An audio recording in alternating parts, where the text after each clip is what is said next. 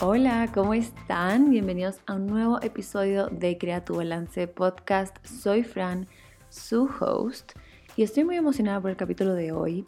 Em, ah, bueno, antes de empezar, solo les aviso que si tengo voz de media dormida es porque me acabo de levantar.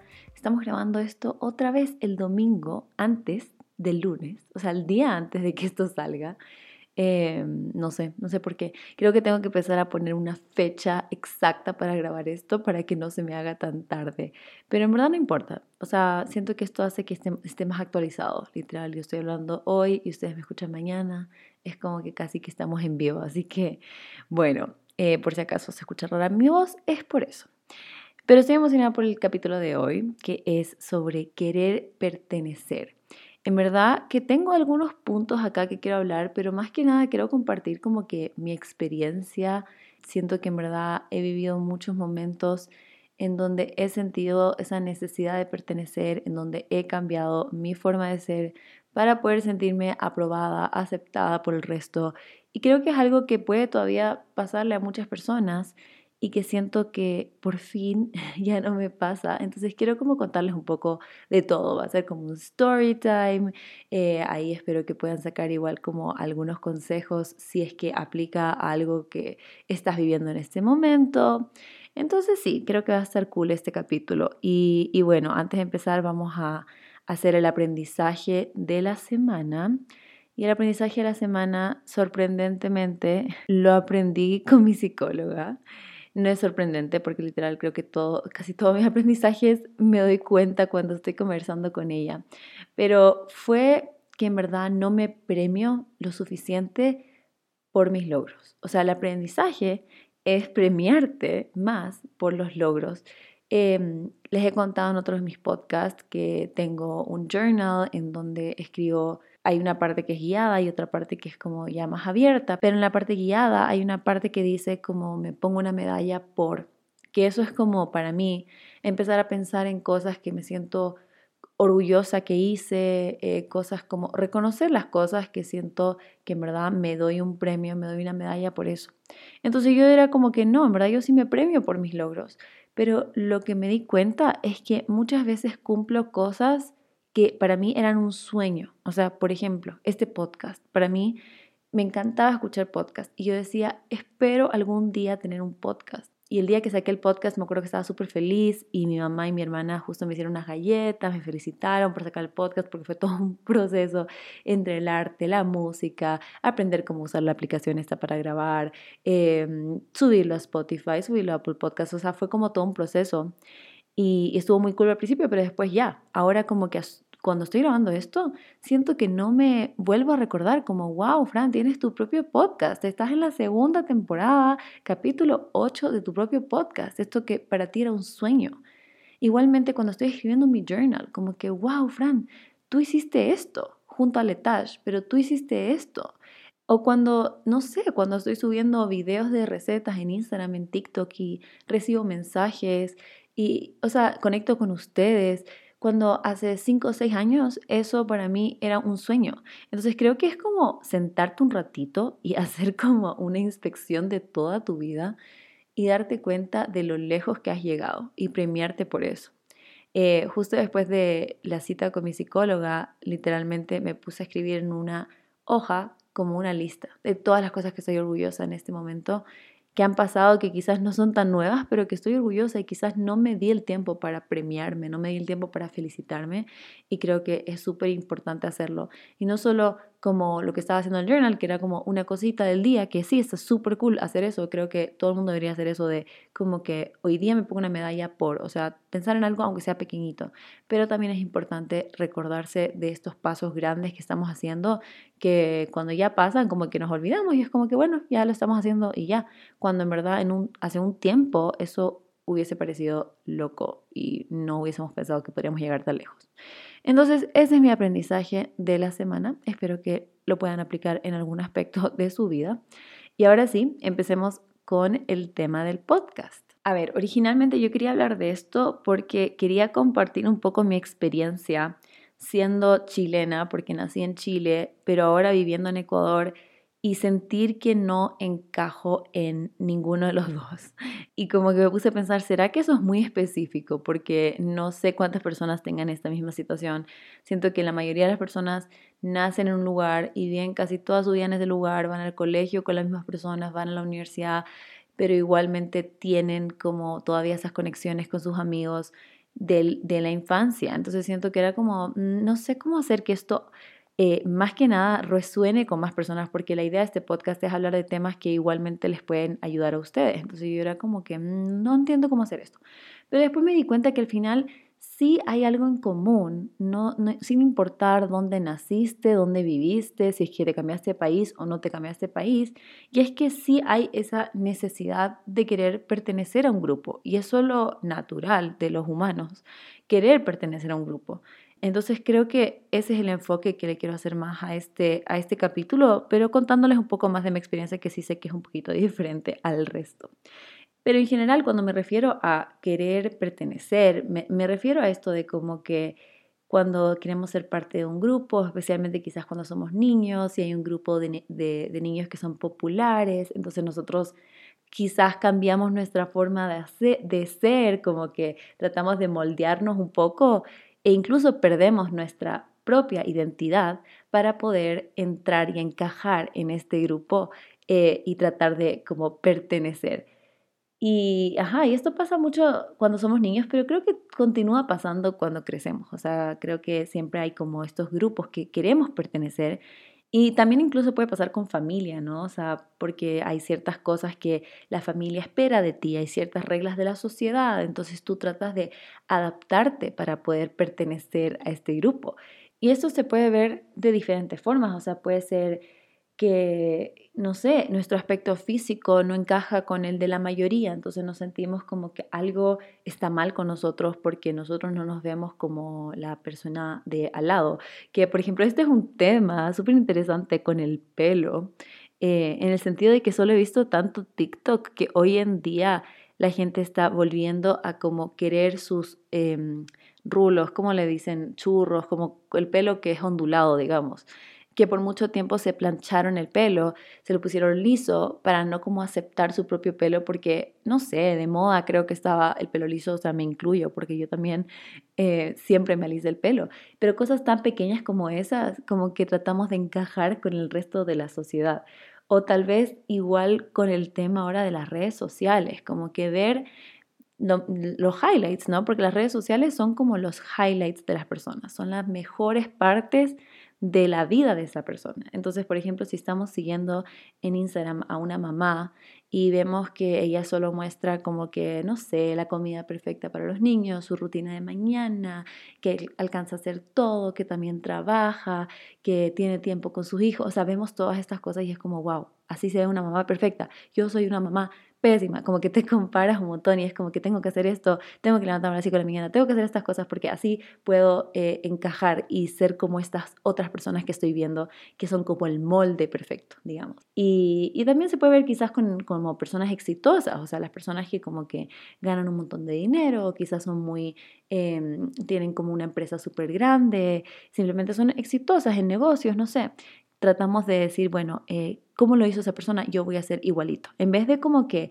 confiar en nuestro instinto, en vez de seguir nuestra propia identidad, muchas veces vemos hacia afuera para ver qué es lo que es aprobado, qué es lo que está bien, qué es lo que el resto está haciendo y voy a hacer lo mismo porque así me siento más cómodo, así me siento como que puedo fit in, puedo entrar en este grupito sin ser como el bicho raro.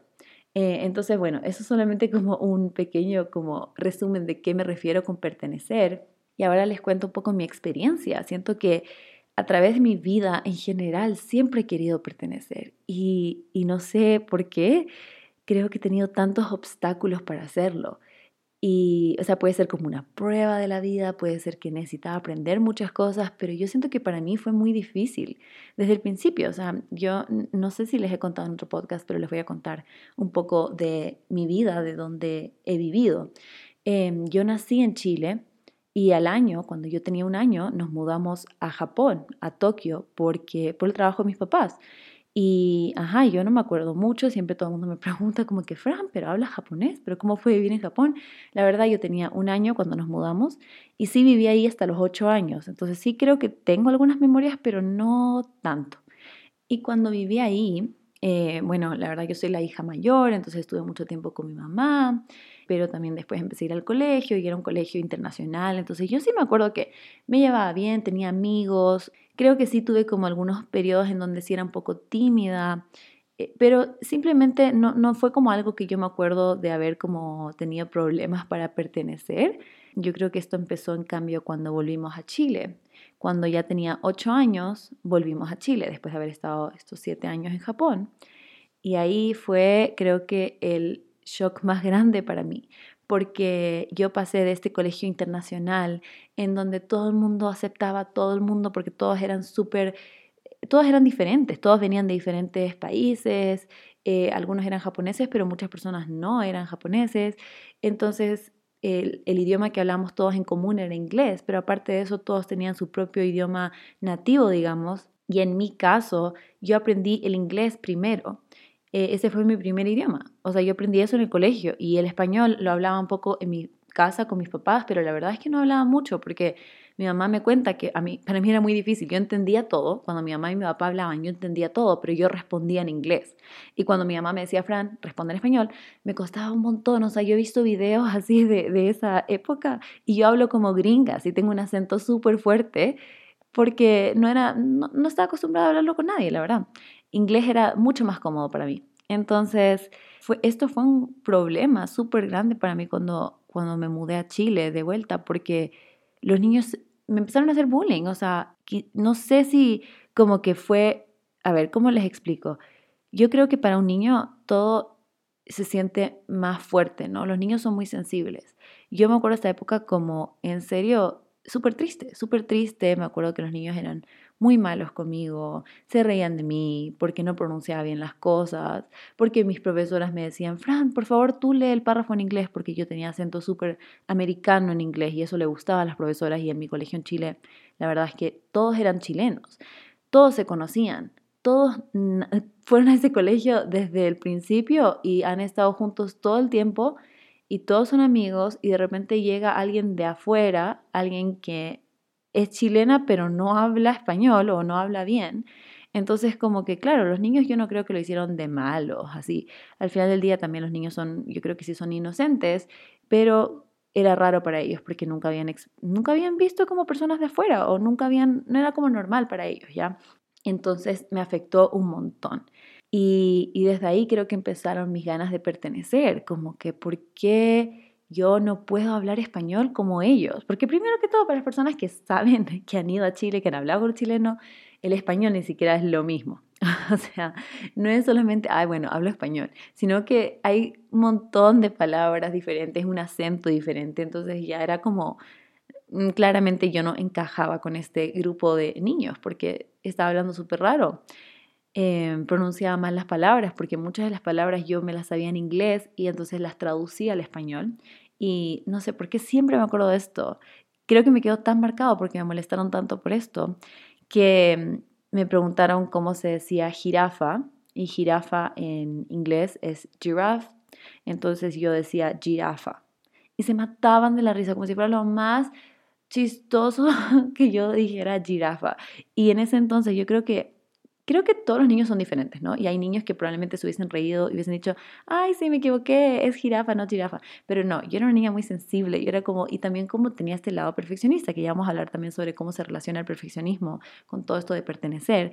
Pero yo me lo tomaba muy, yo me lo tomaba súper a, a, pecho, o sea, era como que, ay no, como que estoy haciendo esto mal, se están riendo de mí, tengo que arreglar esto, porque ¿por qué está pasando esto? En vez de como que aceptar quién soy, aceptar que sí, sabes que yo no viví en Chile toda mi vida, yo no soy parte de este grupo, entonces soy diferente y está bien.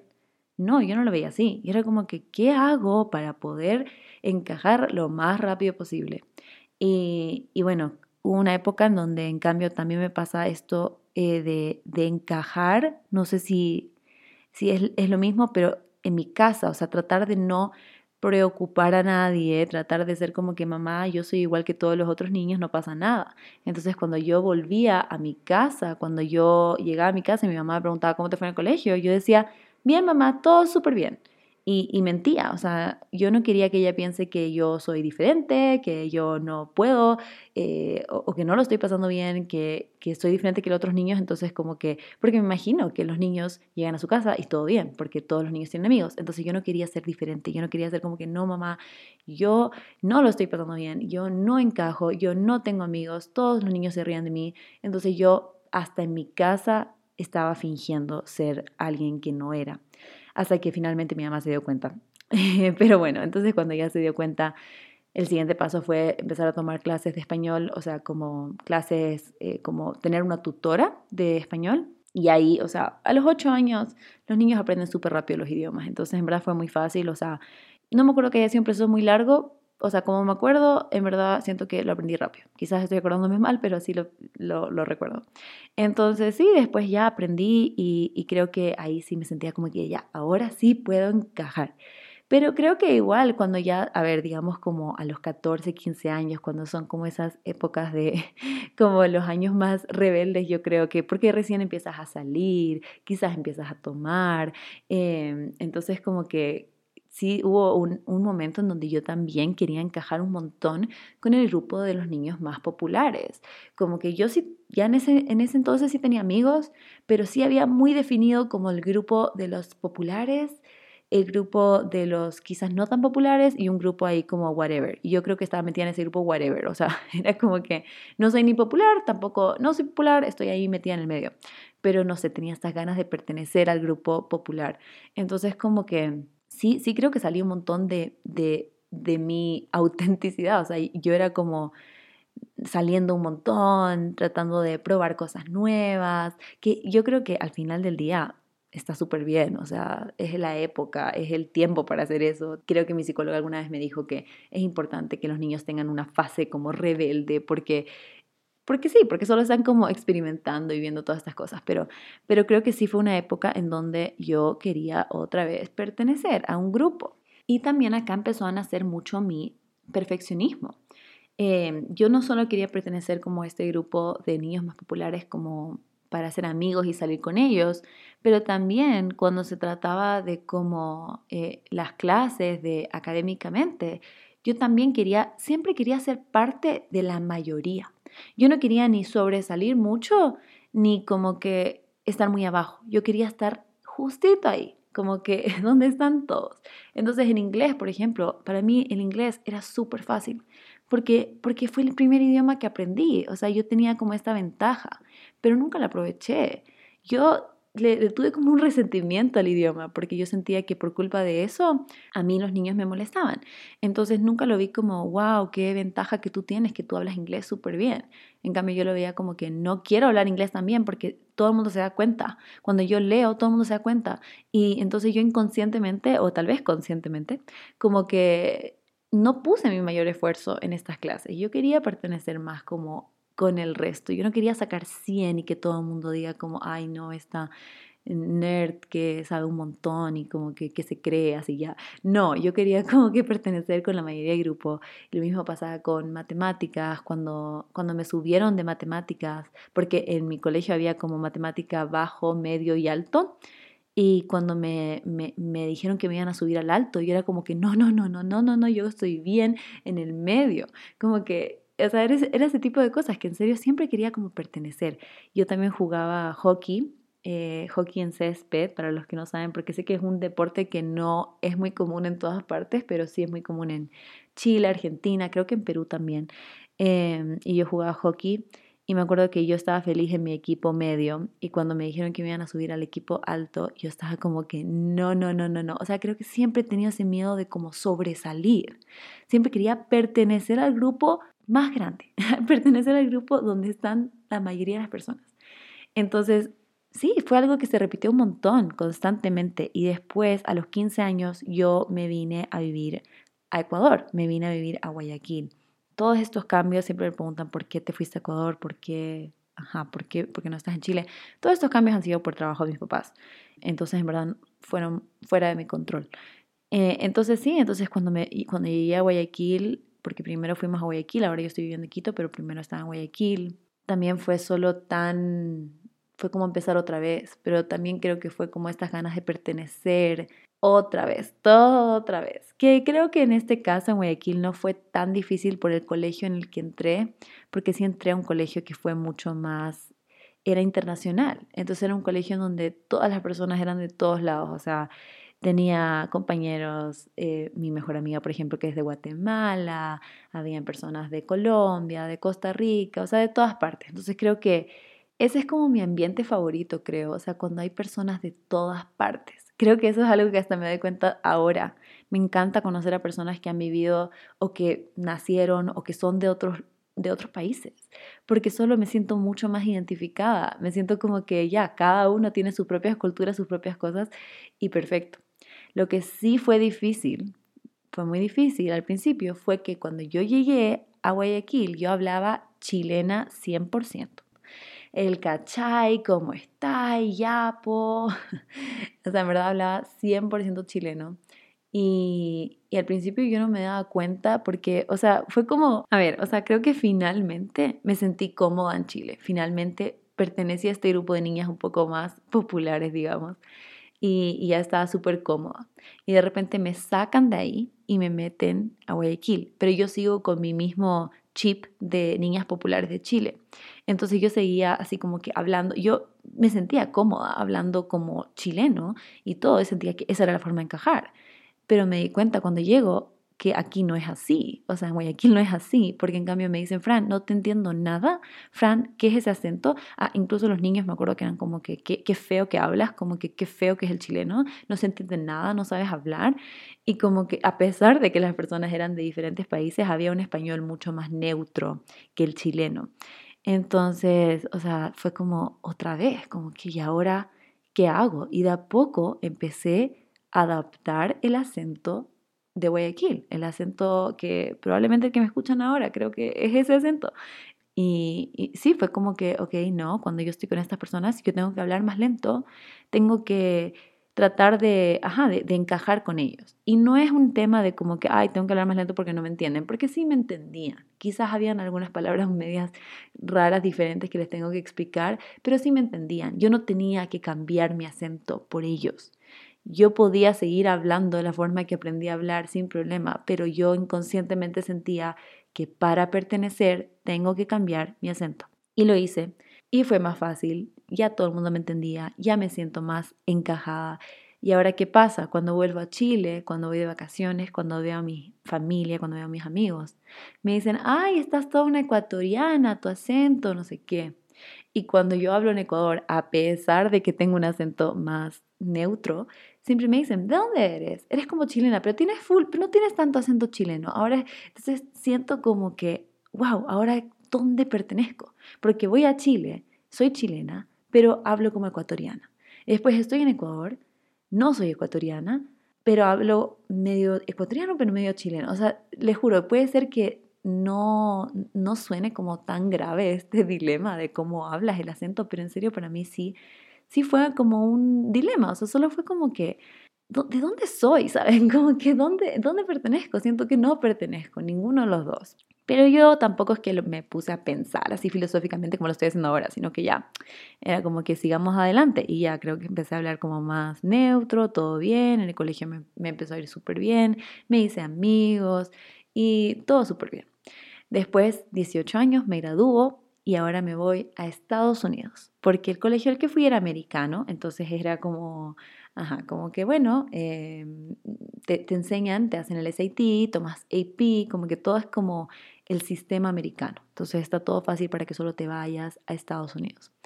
Entonces me voy a Estados Unidos, em, me fui a una universidad en Orlando, cerquita de Orlando, una ciudad por ahí, y, y había un grupo de latinos, que de una, ese es el grupo que yo me quería como quería pertenecer, ¿no? Eh, y también creo que solo siempre tener esas ganas de cambiar quién soy para ver cómo puedo pertenecer mejor.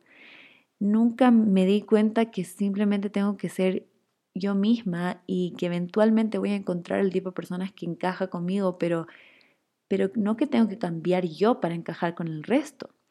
pero, pero eso no, o sea, así no, no sabía, no sabía en ese entonces y creo que está bien, al final del día, para eso es la vida, ¿no? Para ir aprendiendo todas estas cosas. Entonces llego a Estados Unidos em, y la primera cosa para encajar es que voy a estudiar qué carrera voy a estudiar, porque todo el tiempo en, la, en el colegio nunca me puse a pensar qué me gusta, solo estar tratando de hacerme amigos, de pasarlo bien, de, de sacarme buenas notas, porque también está este lado perfeccionista. Y nunca me puse a pensar qué quiero hacer con mi vida. Entonces, cuando voy a Estados Unidos, es como que, ¿y ahora qué voy a estudiar? ¿Qué está estudiando la mayoría? negocios internacionales. Voy a hacer negocios internacionales. ¿Por qué? Porque así pertenezco, estoy en el grupo más grande, creo que 50% de la universidad estudiaba esa carrera. Y, también sí, me puse a pensar como que negocios es algo que al final puedes hacer cualquier cosa con negocios, pero la verdad no me apasionaba, no, no sabía que me apasionaba en ese momento. Eh, entonces como que sí, fue lo que decidí. Entonces ahí otra vez tratando de como que pertenecer, de no realmente como conectar conmigo misma para saber qué es lo que a Fran le gusta, qué es lo que a ti, a mí me gusta. No sabía, no sabía, la verdad, no estaba conectando con eso. Solamente decidí, bueno, voy a estudiar negocios. Entonces ya, ya después como que ahí eh, sí me hice amigos con los latinos, sí creo que trataba de encajar, creo que nunca, en verdad siento que nunca encajé muy bien eh, con, con, ese grupo, no, no sé por qué, la verdad no sé por qué, como que ahora estoy tratando de pensar como algunas cosas, creo que simplemente, no sé, eh, la mayoría eran mayores, la verdad, en mi, justo en mi año no habían muchas latinas que estaban entrando, entonces creo que quizás sí era como un poco de que ya está establecida esa relación entre ellas, eh, igualmente trataba de encajar y creo que sí, o sea, salía a fiestas y todo, tuve novio, como que tuve todas las experiencias, digamos, pero, pero siento que siempre sentía esas ganas de encajar, de pertenecer a este grupo, de que me inviten a todas las cosas. Y creo que sí, a veces, a veces sí pasaba. Yo creo que cuando ya más me di cuenta que en verdad no encajé con estas personas fue cuando me gradué, cuando terminamos la universidad, cuando ya no estaba hablando con ellas porque nos graduamos y ya, cada uno está con su vida y ya no, digamos que no, no, seguíamos en contacto y fue como que, wow, realmente no encajé con estas personas. Yo pensé que sí, quizás por un tiempo, porque salíamos, porque cada vez que habían cosas eventos me invitaban y eso, pero me gradué y, y chao, ya no, ya no hablé más con la mayoría. No todas, ¿no? O sea, sí tengo como que mi mejor amiga con, la que tengo dos mejores amigas, una que, que es del colegio y después la otra que conocí en la universidad. Pero esas son las únicas con las que en serio siento que creé como estas conexiones más profundas en el sentido de que, ajá, cuando seguimos otras etapas de la vida todavía estamos en comunicación que no pasó con, con, con estas personas de la universidad. Pero bueno, ya, sigamos adelante. ¿Qué pasa? Terminé la universidad, trabajé un tiempo en Estados Unidos, pero yo no soy americana, entonces ya eventualmente me tocó volver a Guayaquil, que no quería hacer tampoco, que yo veía que todo el mundo alrededor mío ya estaba consiguiendo trabajo, ya estaba viviendo solos o estaban viendo con roommates, pero nadie volvía donde sus papás otra vez del grupo con el que yo me estaba relacionando, ¿no? Porque en Chile y en muchos países latinoamericanos es normal que vivas con tus papás durante toda tu época universitaria e incluso después. Pero con las personas con las que yo me estaba rodeando, no, porque era como que te fuiste de la casa para estudiar a Estados Unidos y después te vas, o sea, ya no vuelves a la casa. Entonces, primero eso fue como algo que no quería hacer, tenía full resistencia de volver a mi casa porque era como tomar pasos hacia atrás, pero bueno, volví a mi casa. Y ahí empezó en cambio el otro dilema de ahora qué hago con mi vida, o sea, ahora en qué trabajo. como que nunca sentí esta pasión por negocios y no sabía qué hacer. Y era como que, bueno, no sé, como qué hace la mayoría de la gente con negocios. Eh, yo tengo mi papá que tiene un montón de conexiones, entonces fue como que, no sé, literal yo solo dejaba que el resto me guíe, yo creo que no estaba conectada para nada con lo que yo realmente quería hacer. Creo que un poco empezó estas ganas de nutrición, pero no, en verdad no sabía qué podía hacer con eso y recién había terminado otra carrera, entonces como que no, era como, bueno, ¿qué hago? Ya, aquí está haciendo la mayoría, no sé, eh, una, entrar a una multinacional. Ya, entonces literal eso hice por un tiempo, un tiempo corto, ¿no? Y, ahí otra vez, pertenecer, pertenecer, pertenecer, o sea, llegar a este grupo de personas en donde eran como, mm, ¿y pero ¿y tú dónde estudiaste? Y como que en Estados Unidos, y la mayoría de estas personas estudiaron en Ecuador.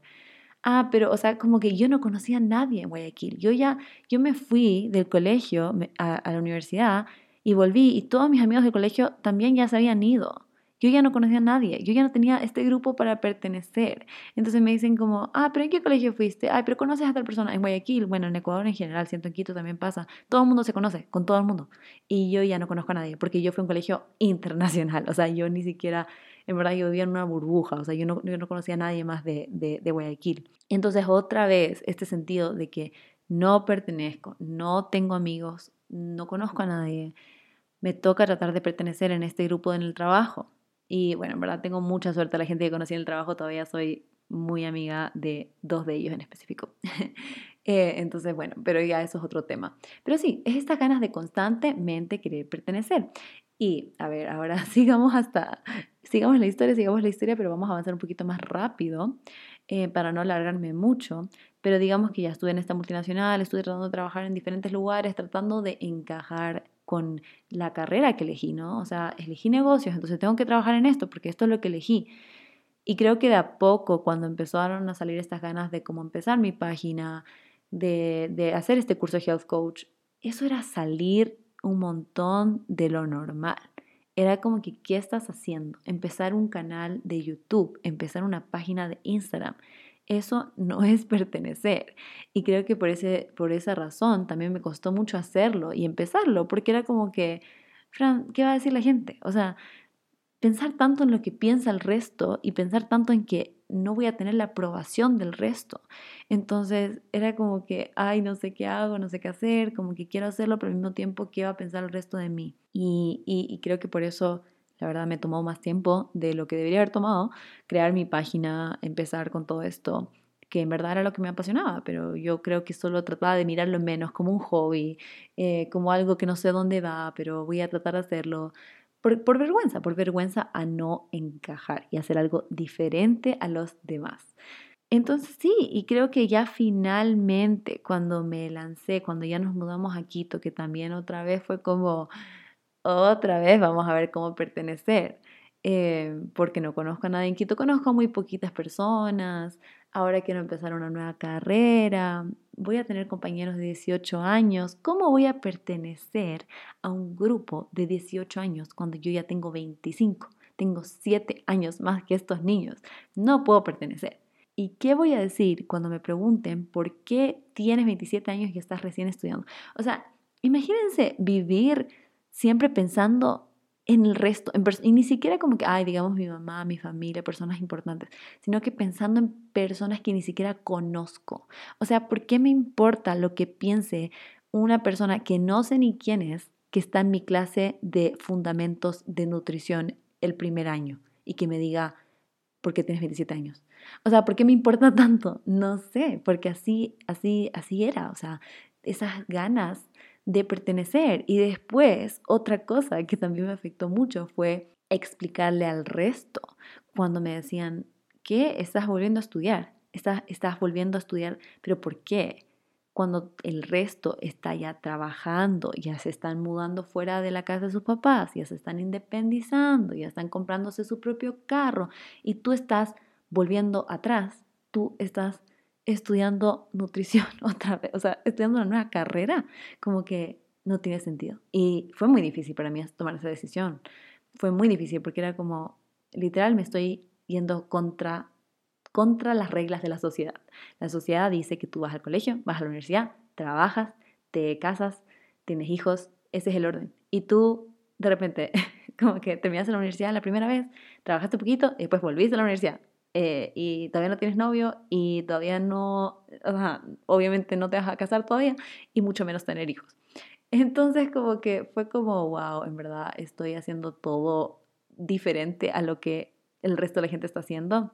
Pero creo que recién ahí, cuando decidí tomar esa decisión, fui lo más auténtica conmigo posible. Empecé a respetar mis pasiones, lo que yo quería hacer sin importar lo que diga el resto, lo que piensa el resto, que no encaje con el resto porque yo no conocía ni una persona que haya estudiado negocios y después de como, ¿cuántos? Tres, cuatro años después se decía meter a otra carrera. Yo no, no conocía ese no, no había visto eso. Sí sé que hay personas que estudian más tarde en su vida, pero simplemente la situación en la que yo estaba viviendo, no conocía a nadie que lo estaba haciendo. Era algo súper diferente y, y me atreví a hacerlo. Y creo que en ese momento empecé como que, wow, estoy respetando mis decisiones y, y empecé a sentir más cómoda y conectada con lo que yo quería hacer. Aunque todavía creo que me, me, me, costaba este, este, y todavía me cuesta, o sea, esto de que cuando me preguntan, bueno, Fran, ¿y tú qué haces? ¿Qué haces? Esa pregunta, esa pregunta, ¿qué haces? Es como, hmm, ¿cómo te explico? Porque la gente como que más fácil es como que, ah, yo soy doctor, ah, yo soy arquitecta, soy ingeniero, trabajo en una multinacional. Ya, así es fácil, así es simple. Pero para mí no es tan simple. Porque ¿qué hago? A ver, yo tengo mi página de redes sociales eh, en donde comparto recetas, trabajo con diferentes marcas, hago auspicios, también tengo página eh, de YouTube, también me pagan por ahí, también tengo algunos recetarios y productos en línea, ahora estoy empezando un nuevo curso. Ah, y también tengo un journal que, que pueden comprar pero también estoy estudiando porque quiero ser nutricionista. Entonces estoy en mi tercer año de la carrera de nutrición. O sea, para mí eso, solo pensar en esa respuesta me da como ansiedad social, como que no, como que porque tengo que explicar todo esto para que puedan entender qué estoy haciendo con mi vida. Y, y no, o sea, es verdad que no, no debería ser así, pero yo siempre he querido, y eso sí es algo que todavía me cuesta, o sea, es algo que yo, cuando sea nutricionista y me preguntan qué haces, voy a decir, soy nutricionista y ya. Siento que eso va a ser lo mejor, lo máximo, poder decir algo tan facilito, tan rápido. Aunque no es lo único que hago, ¿no? O sea, yo sí, puede ser que cuando sea nutricionista, soy nutricionista, pero hago un montón de cosas más. Pero siento que va a ser mucho más fácil explicarlo de esa forma. Pero sí, o sea, al final del día, eh, creo que ya medio terminé, creo, mi historia de vida.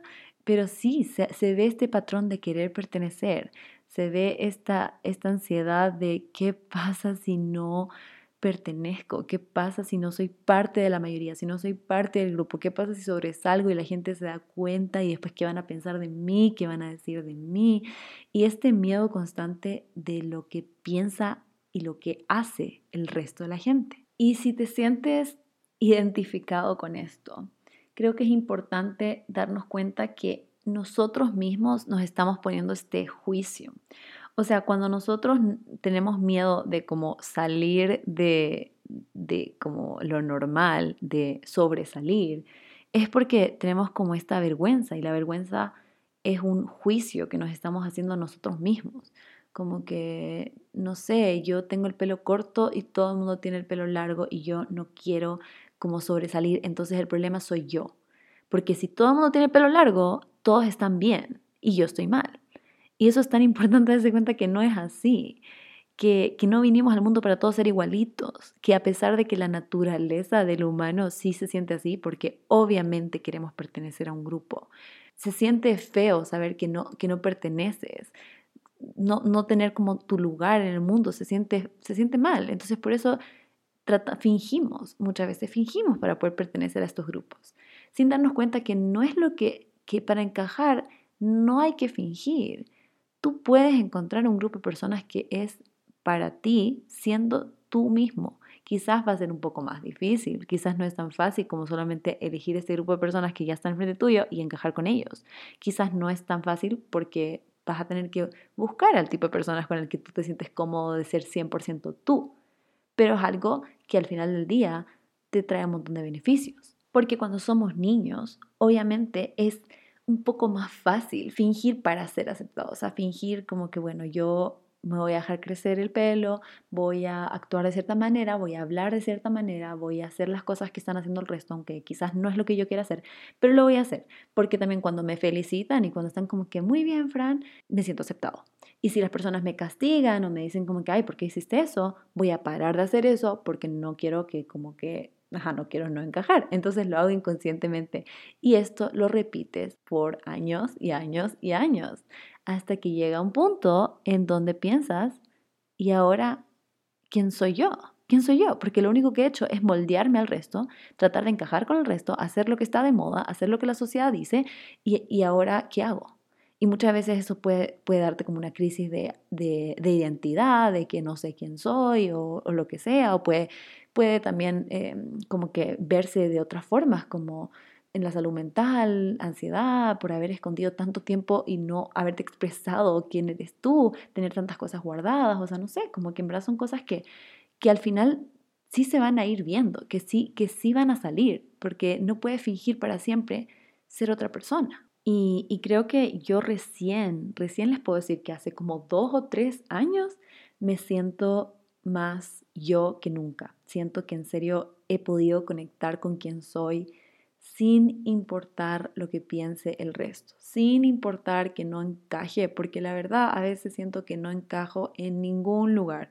Es súper difícil porque yo veo acá en Quito y sí tengo amigos, sí tengo personas conocidas, personas con las que puedo salir y cosas así, pero pero yo no fui al mismo colegio que la mayoría de las personas aquí. Y siempre hay como esa conexión de las personas que van al colegio juntas, de los compañeros. Pero incluso yo también lo siento con mis compañeros del colegio, como que es diferente, vivieron un montón de años juntos y un montón de experiencias juntos.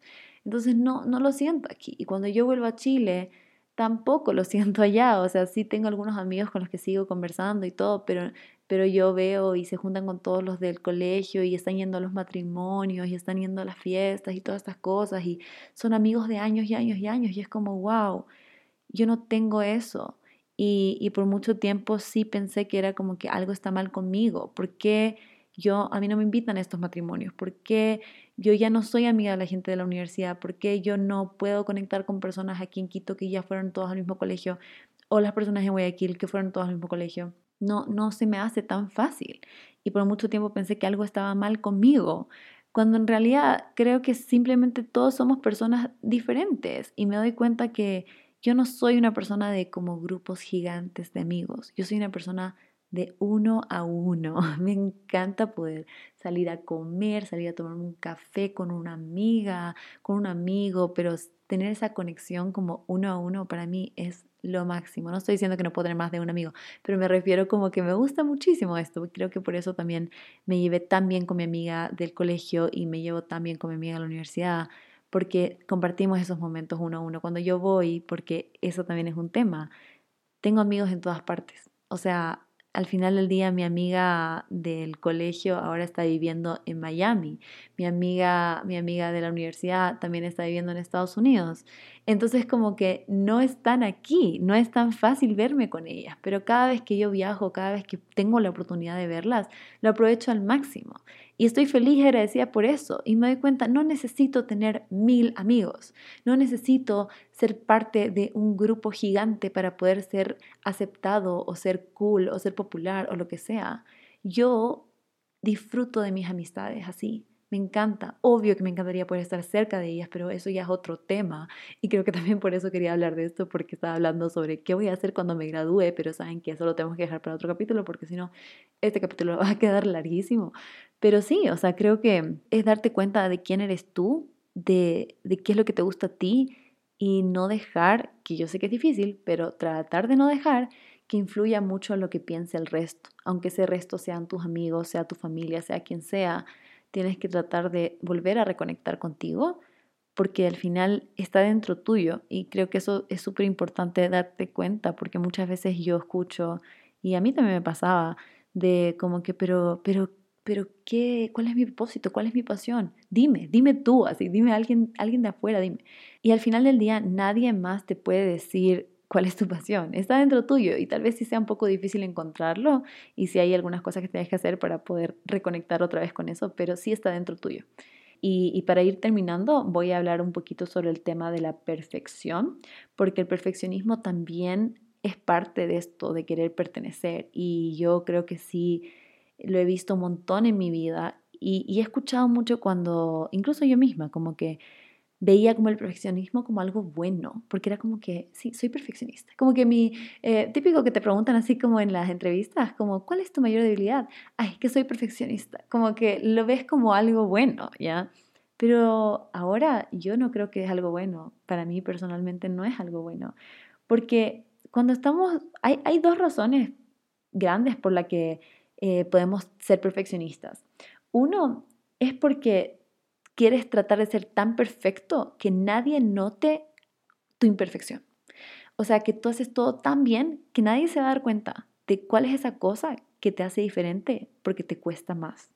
O es, ajá, esa cosa que haces mal, que sobresales porque lo haces mal, eh, pero no, no se van a dar cuenta porque eres perfeccionista. Y el otro lado es un poco más de hacerlo porque todos esperan eso de ti. Porque típico que te dijeron como que, ay, Fran es la mejor para esto, Fran hace esto increíble, Fran es, es lo máximo. Y entonces tú no quieres defraudar, entonces tratas de como que hacer esto toda la perfección, porque también quieres como que ser aprobado, quieres que, que seas visto, que las personas sean como que, wow, en verdad que ella es lo máximo para esto. Entonces, si se dan cuenta, esto también se trata mucho de pertenecer, porque te estás enfocando mucho en el resto otra vez. O sea, no quieres que el resto vea que no eres perfecto, no quieres que el resto diga, no diga que eres la mejor en, tal cosa. Entonces, yo creo que yo soy un poco más de la primera, o sea, en el sentido de que no quiero que la gente se dé cuenta que no soy buena para algo y entonces tengo que como tratar de ser la mejor porque si no, no vale. Eh, y esto es una tortura para ti mismo, o sea, en verdad que es una tortura para ti mismo porque, porque nadie es perfecto, nada es perfecto, no existe la perfección, como que lo que es perfecto para una persona no es lo mismo para otra persona, siempre hay algo más que puedes hacer, o sea, no hay, no hay, no hay, un, no hay una definición de qué es ser perfecto. Entonces al final del día nosotros estamos tratando de alcanzar algo que es inalcanzable. Y la perfección es el resultado de la vergüenza, porque nosotros nos avergüenza algo por ejemplo, e-, en mi caso, como les digo, o sea, me puede dar vergüenza hablar chileno, me puede dar vergüenza que se den cuenta que, o incluso, o hablar inglés, me da vergüenza que no hablo igual que el resto. Entonces, ¿qué hago?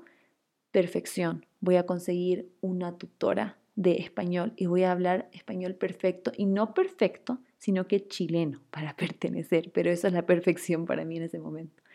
Entonces sí, creo que eso es algo que todavía estoy tratando de superar, el perfeccionismo. Creo que sí, verdad, creo que he avanzado muchísimo. Sí, seguro que sí, sí. porque, porque sí, o sea, por lo menos académicamente es algo que, que me he dado cuenta, que desde el primer semestre que estudiaba nutrición ha sido algo que volví a ver, volví a ver este patrón de que sí, trato de ser tan perfeccionista, que quiero ser la, la mejor en la clase y quiero que, ajá, quiero hacer todo súper bien, todo perfecto. Y creo que ahora por fin me he permitido más reconectar con las cosas que realmente me importan. Porque sí, obviamente quiero, quiero aprender un montón en mi carrera, quiero tratar de ser una súper buena profesional, súper buena nutricionista, pero no necesito ser perfecta, no necesito sacarme las mejores notas para eso. La verdad es que sí me importa aprender, pero no necesito ser la mejor de la mejor de la clase. Y, y también ya estoy más en conexión con lo que realmente me importa que en este momento son mis cursos, que en serio estoy tan emocionada por haber encontrado esta como pasión que estuvo siempre ahí, pero creo que nunca le saqué provecho de ayudar a otras personas a hacer lo que yo hice sin ayuda, digamos, porque en verdad a mí me hubiese gustado un montón tener esta ayuda. Cuando yo empecé con las redes sociales, no tenía idea cómo tomar fotos, cómo hacer videos, cómo editar, cómo hacer todas estas cosas. Y fui aprendiendo sola y obviamente me demoré un montón de tiempo porque nadie me estaba explicando nada. Eh, entonces, poder compartir todo lo que yo he aprendido en estos últimos 5 o 6 años en las redes sociales con otras personas, poder ayudar a otras personas a crecer sus emprendimientos, sus marcas, poder ayudar a nutricionistas que quieren alcanzar a otro, otro público, como que en serio esto me está llenando tanto en este momento y ahora que ya hay algunas de las alumnas que ya están inscritas y ya estoy conversando con ellas, estoy tan emocionada por empezar ayudarlas. Entonces creo que esto es como una nueva pasión que, que me di permiso para seguir, o sea, para, para experimentar, para ver, que también es algo que es como diferente, o sea, lanzar un curso online, como que no es lo típico, creo que ahora sí, hoy en día, y eso también es algo con lo que quiero terminar, de a poco estamos normalizando tantas cosas y eso me encanta, porque ya no lo hace tan difícil. Antes decir, voy al psicólogo podía ser como visto súper raro, como que qué le pasa porque está yendo psicólogo. Y ahora siento que es un poco más aceptado. Y aunque la idea no es pensar en lo que piensa el resto, sí lo hace un poquito más fácil, que sea más aceptado hablar sobre la salud mental, que sea más aceptado hablar sobre la ansiedad, que, que sea aceptado empezar a trabajar en redes sociales y poder tener no sé, ser influencer o como quieran llamarlo. Creo que sí es, lo hace un poquito más fácil, pero no al 100%, porque igual todavía es como la minoría que hace eso, ¿no?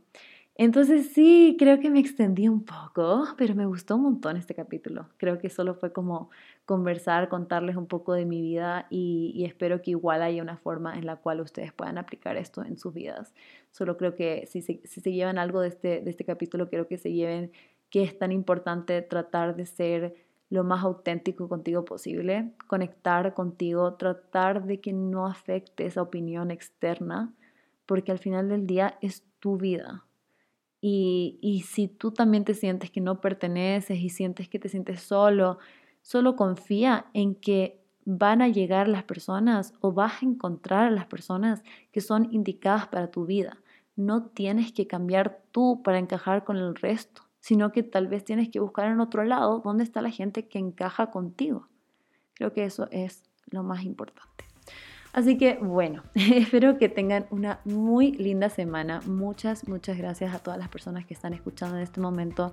Ya saben, si es que quieren y pueden, déjenme un review por aquí Spotify o también en Apple Podcast. Se puede escribir algo. Si quieren, compártanlo en sus historias, compártanlo con sus amigos, con alguien que sientas que debería escuchar este capítulo. Y nos vemos el próximo lunes. Bye.